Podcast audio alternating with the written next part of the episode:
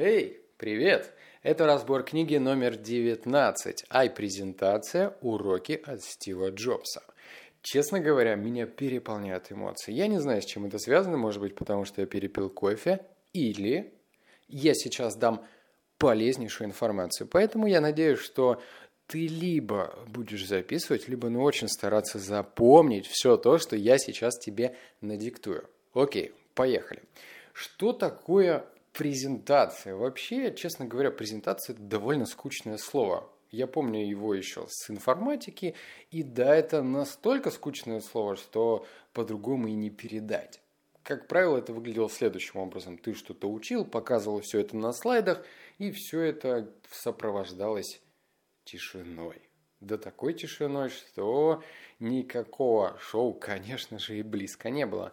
На самом деле, почему я, в принципе, решил эту книгу прочитать, потому что презентация – это не только поход на сцену и рассказывание о продукте.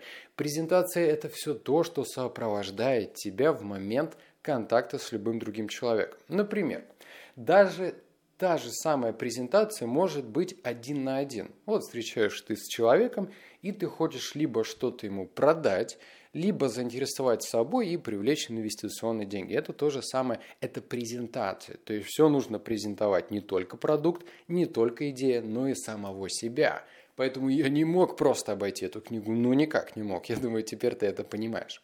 Итак, Поскольку, наверное, три книги назад я обмолвился тем, что теперь, помимо того, что я читаю, чтобы что-то не забыть, я еще записываю интересные идеи в телефон, в заметки. Так что вот что я для тебя набросал. Давай сейчас разберемся и по пунктам пройдемся по всем этим лайфхакам, которые я отметил. Итак, самый первый. Это нужно продавать мечту, а не продукт. Ну, здесь, наверное, все-таки понятно, хотя, наверное, не для всех, как показывает статистика. Если Стив Джобс выходил на сцену, то все понимали, что в его речи абсолютно будет отсутствовать такие фразы, как «Вы знаете, наш новый iPhone обладает таким-то, таким-то процессором, с такой-то, такой-то тактовой частотой, столько-то оперативной памяти, такой-то объем, э, я не знаю, диска для хранения файлов, такое-то разрешение для экрана. Это продукт. То есть эта характеристика интересна очень узкой аудитории. А поскольку презентацию Стива Джобса, как правило, приравнивают к шоу, то для того, чтобы сделать эффектное шоу, нужно свой кругозор воздействия, забрало воздействия расширить понятным образом для остальной части людей, то есть для всех. Вот, поэтому нужно всегда презентовать именно мечту. И когда раньше, например, выходил Стив Джобс и показывал iPod и говорил, что представьте себе, тысяча песен в вашем кармане. Это был вау, можно было бы кричать, прыгать на сцене, вырывать себе волосы. Это безумно круто. Такого раньше не делал никто. Это мечта. Тысяча песен в одном кармане. Двигаемся дальше. А, фразу, которую я выписал, выглядит так. Думаю, вы должны чем-то выделяться из толпы, чтобы купить Apple. Эта фраза звучала в контексте. То есть, например, у Стива Джобса были очень короткие слайды. Много кто об этом знает. И там, как правило, буквально, в буквальном смысле было одно предложение или вообще несколько слов. И обычно вот эта фраза фигурировала. Она была сделана для того, чтобы тот человек, который отчетливо понимал, что он покупает iPhone, который на самом-то деле стоит дороже, чем любой Android, что он на подсознательном уровне стал себя считать каким-то особенным. Это очень важно, потому что ощущение, что ты какой-то особенный, это всегда приятно. Я думаю, ты это понимаешь. Поэтому старайся этот урок тоже использовать в той презентации, которая тебя ждет. Двигаемся дальше. Короткий заголовок, который лично касается тебя. Что это значит?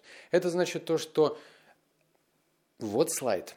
Что на нем должно написано? Есть несколько вариантов. Можно нахреначить очень много информации, которая будет выглядеть просто сплошным винегретом а можно сделать короткий, емкий, понятный заголовок, который, ну, ты на него посмотрел и все стало понятно. Вот, тысяча песен в одном кармане. Все понятно, тем более, когда есть демонстрация.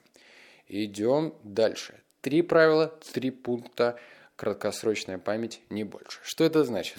Трактую свою заметку. Дело в том, что вне зависимости от того, считаешь ты себя умным или неумным, или у тебя там э, много баллов на IQ, у всех нас есть м- такой фактор, что мы не можем долго что-то держать в краткосрочной памяти. Поэтому, если вы хотите что-то сделать интересное, предложить покупателю, предложить инвестору или действительно вы стоите на сцене, то, как правило, нужно выделить три основные черты. Три. Не 10, не 33, а именно три. И в книге описывается, что Стив Джобс всегда старался держаться вот этой цифры. 3-4 важных пункта, которые стоит проговаривать. Запомни, пожалуйста, поэтому не стоит считать, что если твоя аудитория это инженеры, казалось бы, или другие работяги, в любом случае нужно помнить про три этих пункта. О, мне даже кто-то позвонил. Двигаемся дальше. Создание образа антагониста. Мы герой и должны победить. Если кто помнит, если кто помнит. На самом-то деле вся эта история, конечно же, началась не с айфона, а с компьютера. И на тот момент, хотя Microsoft не сделал компьютеров, он делал просто операционную систему, Apple всячески пыталась объяснить. Есть большинство, то есть те люди, которые пользуются обычными компьютерами, не нашими, и на операционной системе Microsoft, вот они большинство, они враги, и мы должны их победить.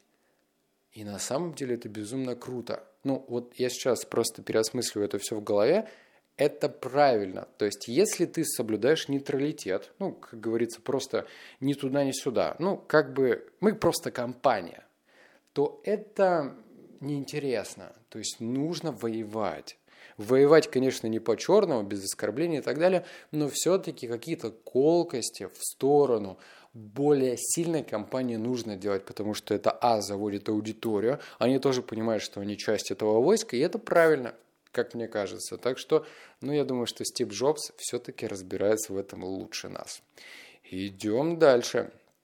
В презентации используйте риторический вопрос. Вы хотите стилус? Ну, в общем, когда э, Стив Джобс презентовал iPhone, на тот момент он пытался внести толику юмора причем который абсолютно связан с самой презентацией. То есть до, если ты помнишь, в 2008 году до iPhone не было ничего подобного. То есть, конечно же, были сенсорные экраны, но была дурацкая палочка стилус, которая... Я в тот момент учился в школе, и я помню, что это за палочка стилус. И ты тыкаешь ей по экрану, она неудобна, она теряется, она ломается и все, и так далее. И вот этот вот емкий вопрос – тебе нужен стилус? И в голове проносится молниеносный ответ. Нет, черт возьми, нет, не надо. Вот это, этого Стив Джобс и добивался. Поэтому используй риторические вопросы в своей презентации. Дальше. Создание презентации начинается с одной проблемой и только потом наполняется деталями. Почему нам нужен собственный браузер? В общем, трактую. Помимо всего прочего, помимо железяк, естественно, компания Apple еще делала операционную систему, и в том числе браузер. Браузер – это та штука, которая позволяет тебе выйти в интернет. На тот момент на рынке был, э, была компания, что там, а, Internet Explorer от компании Microsoft и Netscape, Netscape по-моему, или как-то так. Это то, что до России не дошло. Так вот, в тот момент Explorer был безумно медленный. Это просто улитка среди браузеров. И когда появился заголовок с этой информацией, что зачем нам браузер, риторический вопрос, потом пошли детали. Потому что он надежнее, потому что он быстрее, потому что он понятливее, потому что он более приятный и так далее. То есть детали пошли после создания риторического вопроса на презентации. Так и ты помни, что, конечно же, это не стоит делать в самом начале. И, возможно, возможно, те люди, которые пришли на эту презентацию, они в любом случае сидели с открытыми ртами. Но это прикольно. То есть не нужно сначала давать детали, а потом херак, а мы сделали как бы браузер. Живите с этой мыслью. И идем дальше. А, начало. Рассказ истории, объяснение проблемы. Но Тут, наверное, ты догадаешься и поймешь, что всегда лучше преподносить какую-то информацию через историю. потому что так уж мы устроены. Даже те люди, которые кинестетики или аудиалы, или визуалы, в любом случае формат истории он цепляет. Особенно понятная история. Особенно той история, которая ну, на простом языке рассказывается и создает воображение, понятливые образы. Ну, что-то из разряда «вы просто не поверите». Сегодня я направлялся на эту презентацию, и, конечно же, я попал в пробку, и так далее, и так далее, и так далее. То есть создание истории должно как-то цепляться, вот цепляться самой э, презентации. Потому что если вы расскажете историю, которая проходила с вами три года назад, аудитория поймет, что это ну, типа байка, которую ты рассказываешь из раза в раз. И это не очень интересно. Все хотят горячую новость и эксклюзивчик. Идем дальше. Оденьте свои цифры. Информация должна быть в понятном контексте. Что я для себя понял? Цифры – это неотъемлемая часть бизнеса и неотъемлемая часть презентации. Если ты выходишь на презентацию и начинаешь как пулемет выстреливать этими цифрами, мол, столько у нас оборот, такая у нас маржа, столько у нас клиентов, такая у нас подписная база, это безумно скучно. Даже сейчас я диктую это, и ты уже, наверное, типа, а, цифры, нет. Если вы хотите, а это важно, использовать цифры, то будь-ка ты добр, одеть эти цифры. Что это значит? Ну, наверное... О, придумал. Я как-то читал в одной книге уникальную историю, которую сделала в свое время Microsoft. Когда они продали то ли миллиард дискет, то ли сколько-то еще именно дискет, а Билл Гейтс фотографировался в каком-то лесу, как будто бы он сидит на этих дискетах понимаешь, да, что он сидит на каком-то количестве дискет, и написано, что если все это количество умножить там на столько-то, то этими дискетами можно вымостить путь на Луну, то есть даже вот так. То есть это э, так называемое одевание цифр, чтобы было понятно, о чем идет речь. Кстати, пока я сейчас болтаю, у меня есть еще несколько пунктов, но слушай, скажи мне, как лучше и как серьезнее ты готов воспринимать эту информацию. То есть, понятное дело, кто-то читает книгу и вытаскивает оттуда, ну, не знаю, две вещи, три вещи. Вот я вытащил оттуда 10, допустим, или 12. Стоит ли мне тебе это проговаривать? Или ты хочешь прям самое горяченькое и все? Просто ты тоже меня пойми, мы с тобой на разных э, немножко ступенях. Например, что мне нравится, может не нравится тебе. И наоборот. То есть у нас все-таки немножечко мозг устроен иначе. Поэтому, если ты хочешь краткий обзор, где я просто нахреначиваю суперфактами в течение трех минут, ты дай мне знать день ВКонтакте или еще где-нибудь напиши и расскажи. У меня еще для тебя четыре пункта. Двигаемся быстрее. Резюме акта. Прилагательное, разве это не изумительно? В общем, выходили даже определенные мемасики в сторону Стива Джобса, потому что он настолько просто разговаривал с аудиторией, что в его речи присутствовало огромное количество прилагательных. То есть, показывая этот iPhone и произнося тысяча песен в одном кармане, он не просто ставил точку, он говорил, разве это не изумительно? Разве это не восхитительно? То есть прилагательные нужны для того, чтобы окрасить окрасит ту ситуацию, которая сейчас есть. Так что старайтесь использовать, помимо всего прочего, большое количество прилагательных, которые как-то характеризуют ваш продукт. Но не просто вы вышли, поставили ногу на трибуну и давайте прилагательных. Нет. То есть все должно быть уместно и лаконично. Итак, еще три пунктика. Ох, правило 10 минут. У нас Внимание работает по следующему принципу. 10 минут, а потом она отключается. Ловите его, будто вы ковбой, который кидает лассо, потому что в течение 10 минут мы концентрируемся на какой-то задаче, а потом все. Так что если вы монотонно ходите по трибуне, то сделайте вставку музыкальную, сделайте видео, сделайте какое-нибудь шоу. Например, Стив Джобс во время презентации решил позвонить в Starbucks. Он открыл а, на айфоне карту, Google карты, нашел Starbucks, который находится рядом, и позвонил. То есть это и было элементом шоу. И это сделано не для того, чтобы он мог просто монотонно болтать, стоя у трибуны, но он сделал это для того, чтобы придать эмоциональный окрас и плюс разбавить атмосферу. В речи присутствует аналогия. iPad Shuffle меньше легче пачки жвачки. Ну вот, теперь ты услышал следующую э, аналогию. Не просто iPod в кармане, но и iPad Shuffle меньше и легче пачки жвачки. Все понятно на простом языке.